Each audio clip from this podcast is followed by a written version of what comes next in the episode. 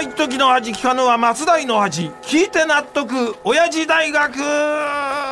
ということで今週も親父大学の講義を行います。私が当親父大学のパッション教授吉田照美であります。よう教授、はいはいはい。今週も相変わらずぼーっとしてるけどもう今日は12月の16日だぞ分かってるか？あまあぼーっとしてるは余計ですけどちゃんと分かってますよ。分かっていないだいやろいやいや。あと15日で大晦日なんだぞ、うんそうですよね。なのにいまだにハロウィンのロバの仮装してやがるようなやつがどの面下げて分かってるとか言うんだ、いやいやだから自顔です。ね。ロバの仮装じゃなくてすっぴんです。ね。そっちこそ十分に分かってるでしょ。今まで何度もこすったネタですからね。じゃあ貴様も分かってるんだろうな。え？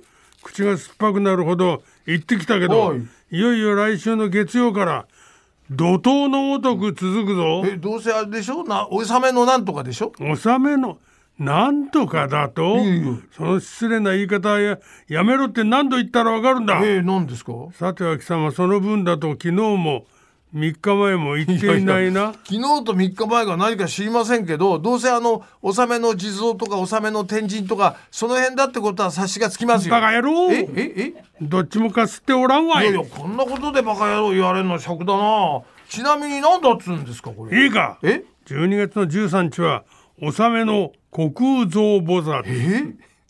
そして昨日15日は納めの阿弥陀如来だ。え？日本人ならこのくらい覚えとけ。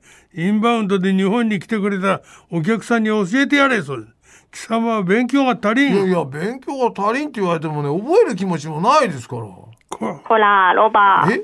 何遍言ったらわかるんですか？少しは学習しろよな。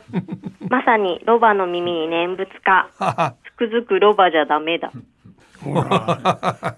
ほら俺もコメントしにくくなってるだろ。え？ー、伊佐温泉観光協会の保坂真由美さんから流れるような長台詞で厳しい接席が入ったぞ。いやまあどう考えてもあの継ぎはぎだらけの棒読み台詞じゃないですかこれ。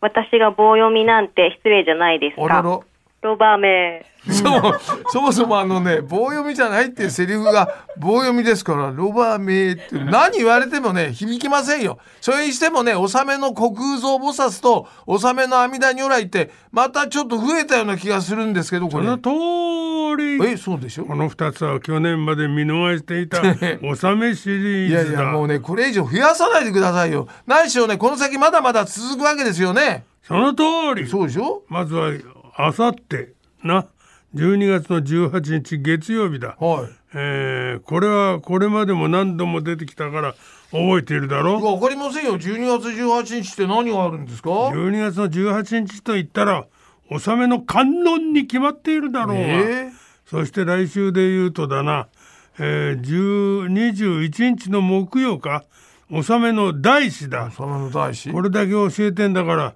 もうどっちも必ず行けよいやまあ気が向いたら行きますけど多分気は向かないと思います。ね、ということでね今日はあまり時間もありませんからもう講義に入らせてもらいますよ。今日は今年の1月に聞いた2023年に始めたいことというアンケートをご紹介します。うん今年の新年早々に立ってた木曜かそうそう。どんな人たちに聞いたんだ？これはあの働く女性ね、えー、1700人以上対象に行った今年始めたいことでございます。ん。まず第3位は、ん。資格勉強。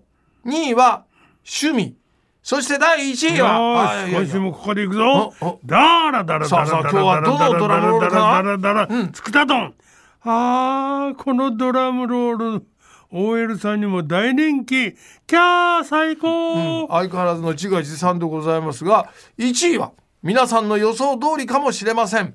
運動ダイエットでございました。年末年始に食べ過ぎたりしてるからな。